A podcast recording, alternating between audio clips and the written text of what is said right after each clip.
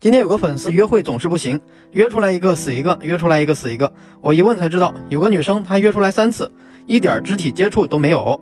然后她说，因为怕被当做猥琐男，所以不好意思，也不会去合理的肢体接触。然后那个女生就没有然后了。其实，当你和一个女生都见第三次面了，那应当在对话的头几分钟就建立身体接触，这很重要。问题在于，你必须做的不会让。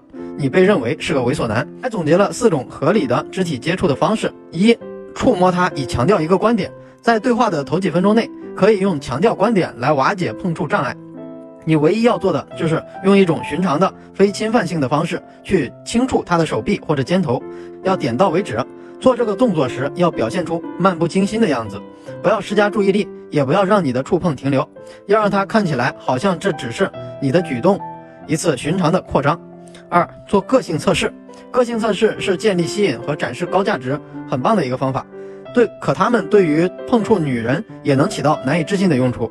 例如，看手相测试需要手对手的接触，你可以在展示记忆的时候碰触女人的手掌的敏感部位，然后在展示了这个记忆之后，你就应该把手还给她，这样就表明了你并不是想方设法占她便宜。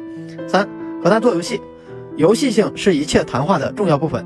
女人在男人身上。想要一个东西，就是很强的幽默感，因此和女人做游戏就能帮你表现幽默，同时也能打破触摸障碍。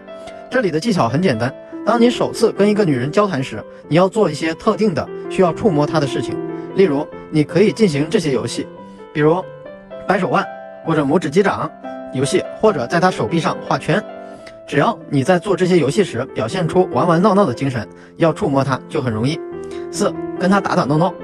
这跟我前面提到过的调侃原理很相似。例如，你可以给他一个快速的举手击掌，当你开玩笑的时候轻推他的肩头，或者当你在他身边走过的时候，给他来一个撞臀阻截。另外，如果你们一起走着，你还可以玩闹似的挤撞他。通过积极的玩闹，你就能迅速制造出某种真正的化学反应。好了，想看我几十套和女生的聊天记录解析视频的小伙伴，或者有情感问题的小伙伴，私信我；不会私信的评论告诉我。